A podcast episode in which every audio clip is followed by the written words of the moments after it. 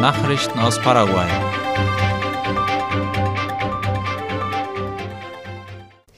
Die Abgeordneten billigen Gesetzentwurf über die Aufsichtsbehörde für Renten- und Pensionsfonds.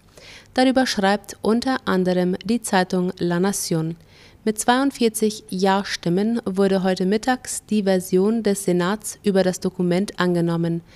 Der Entwurf muss nun vom Präsidenten ratifiziert werden. In der Nähe des Kongresses kam es derweil zu Ausschreitungen und Konfrontationen zwischen Demonstranten und der Polizei. Die Schaffung der Aufsichtsbehörde für Renten- und Pensionsfonds ist im Artikel 95 der nationalen Verfassung verankert. Der Artikel besagt, dass die Rentenkassen vom Staat beaufsichtigt werden müssen. Pensionierte Arbeitnehmer haben durch die Aufsichtsbehörde die Sicherheit, dass ihre Beiträge ordnungsgemäß verwaltet werden. Die Gelder, die von der Aufsichtsbehörde verwaltet werden, können nicht vom Staat genutzt werden. Staatsanwaltschaft durchsucht Büros der DINAG. Heute früh hat die Staatsanwaltschaft damit begonnen, Unterlagen zu zwei Ausschreibungen zu beschaffen. Wie das Nachrichtenportal OI berichtet, bezieht sich eine der Ausschreibungen auf die Bereitstellung von Audio- und Videogeräten auf dem Flughafen Guarani im Departement Alto Paraná.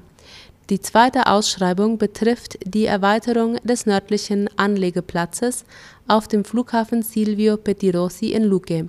Für beide Ausschreibungen gibt es nach Angaben der Staatsanwaltschaft Beweise für Unregelmäßigkeiten im Zusammenhang mit angeblich überhöhten Rechnungen.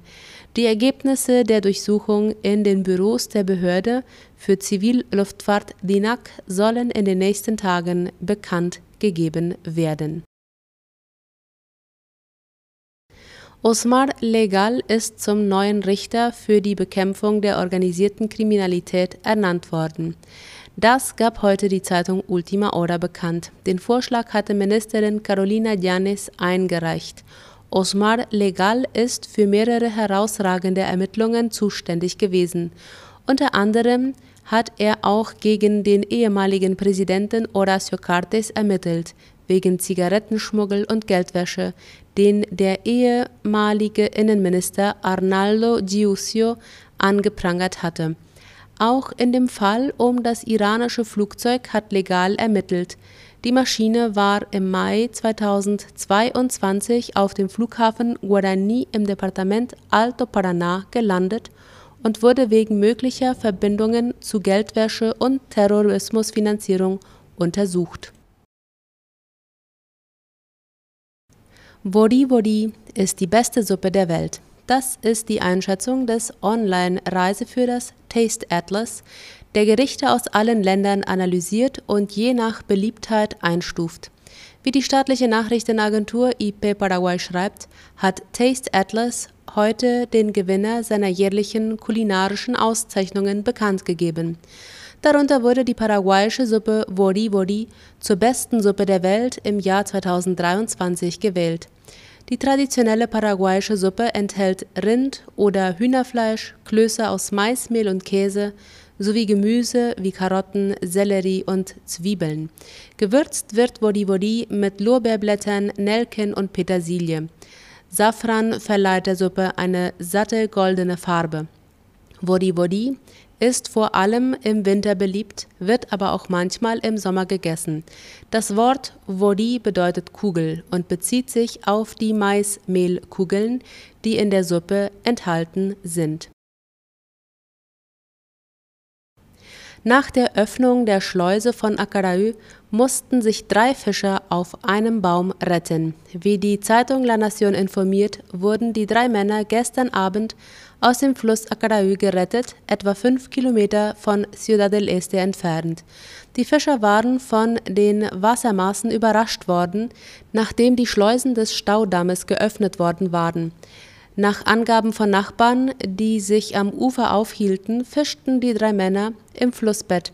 Sie bemerkten den Anstieg des Wasserpegels und die starke Strömung, hatten jedoch nicht genug Zeit, das Ufer zu erreichen.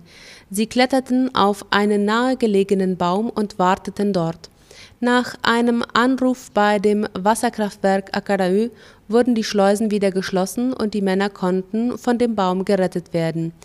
Das Flussbett des Akaraü bleibt flussabwärts des Staudamms trocken, wenn die Schleusen geschlossen sind. Im Flussbett verbleiben jedoch Wasserlachen, die umgeben von Steinhaufen und manchmal sogar Bäumen sind. Diese kleinen Lagunen, die sich entlang des Flussbettes gebildet haben, werden häufig von Fischern genutzt. Da sie jedoch oft nicht wissen, wann die Schleusen geöffnet werden, kommt es zu Notfällen. Nachrichten aus aller Welt. Israel will Krieg auch ohne Hilfe fortsetzen. Israel wird laut seinem Außenminister Eli Cohen den Krieg gegen die Hamas auch ohne internationale Unterstützung fortsetzen und lehnt eine Waffenruhe zum gegenwärtigen Zeitpunkt ab. Die UNO-Generalversammlung hatte sich gestern mit großer Mehrheit für einen sofortigen humanitären Waffenstillstand ausgesprochen.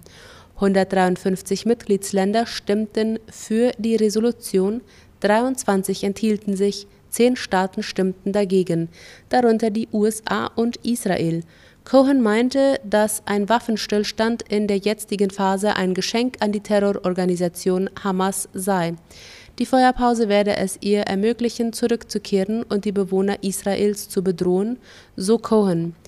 Er forderte die internationale Gemeinschaft auf, effektiv und aggressiv zu handeln, um die globalen Schifffahrtswege zu schützen.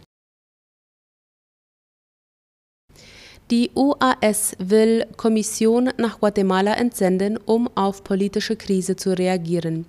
Die Organisation amerikanischer Staaten OAS will ein Treffen der Außenminister des Kontinents organisieren, wie die Deutsche Welle meldet.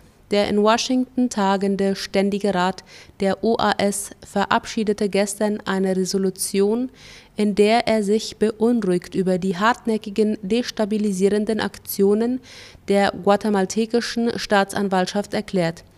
Almagro betonte, dass Guatemala eine der schwierigsten Prüfungen in seiner Geschichte durchmache und warnte vor einem Staatsstreich. Weitere Militärhilfen von Norwegen und Dänemark.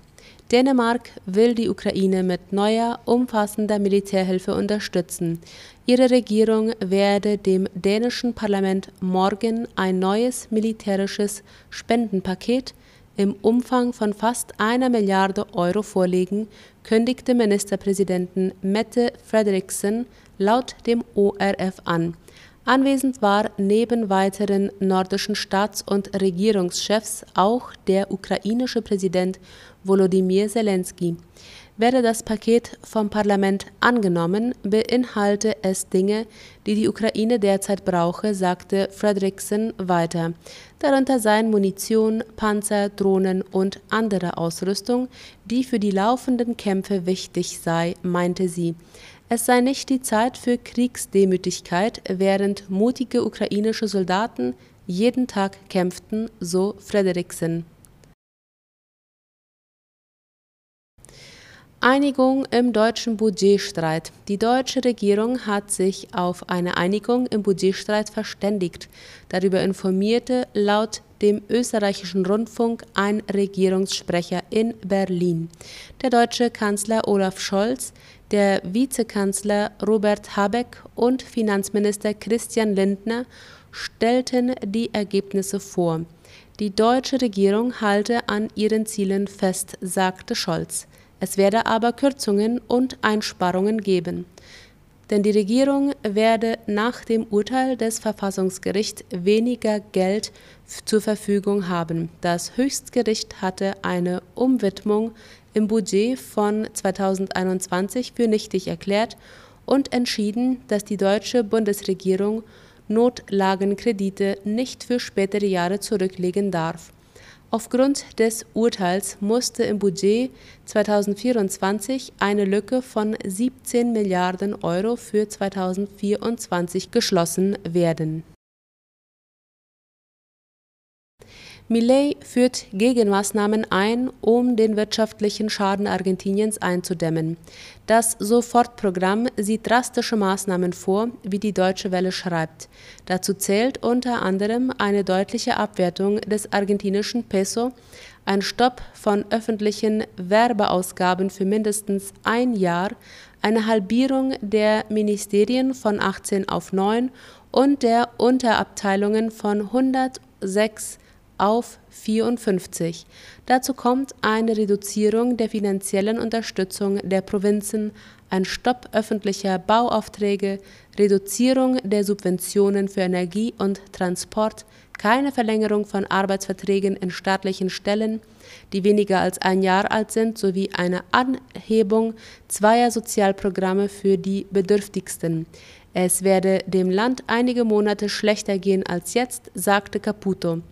Erst danach sei ein Aufschwung möglich. Luis Caputo war Finanzminister und Notenbankchef in Argentinien und ist jetzt der argentinische Wirtschaftsminister. Soweit die Nachrichten heute am Mittwoch. Auf Wiederhören.